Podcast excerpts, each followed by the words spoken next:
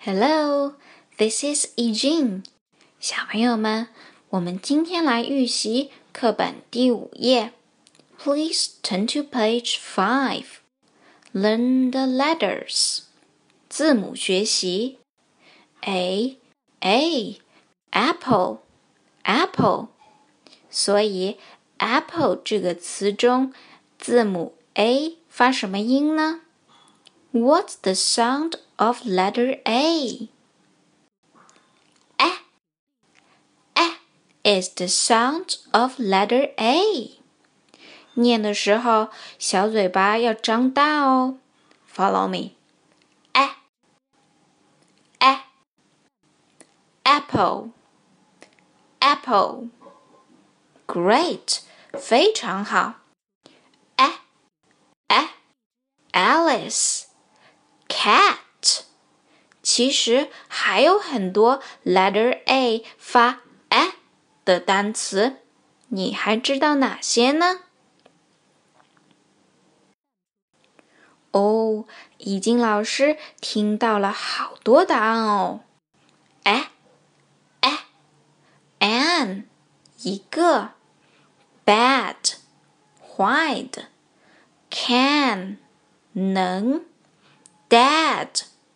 爸爸，fat，胖的，that，那个，thank，谢谢，panda，熊猫，rabbit，兔子，family，家庭，and，和，bag，包，wow。 原来有这么多呀！再来看第二个词，b，b，bag，bag。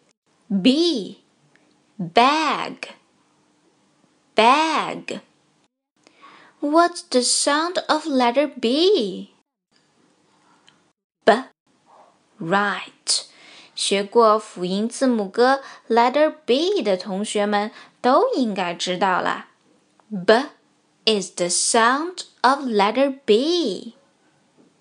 B, B, bag, bag.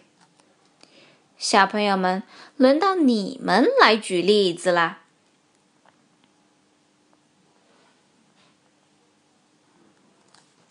嗯，易经老师又听到了好多例子呀。B。b biscuit 饼干，ball 球，banana 香蕉，bear 熊，beautiful 漂亮的，big 大的，bird 鸟，book 书本，boy。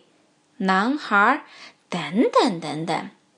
好，来看下面的小儿歌，跟已经老师一起念：An apple and a bag，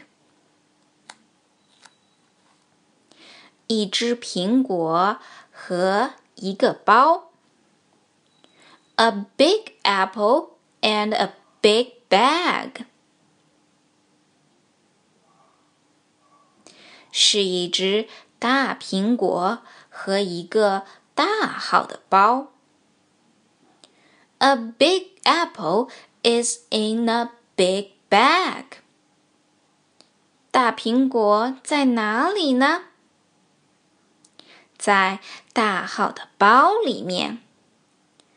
单词 in，i n in，表示。